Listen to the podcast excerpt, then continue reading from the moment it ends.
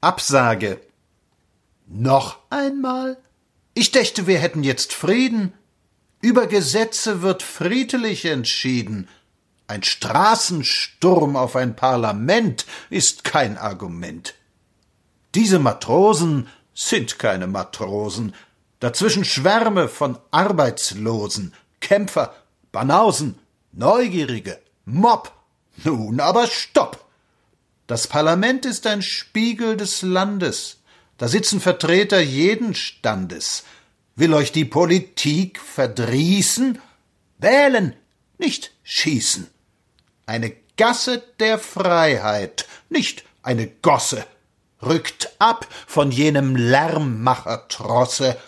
Wir brauchen Ruhezeit. So wird das nie eine Demokratie.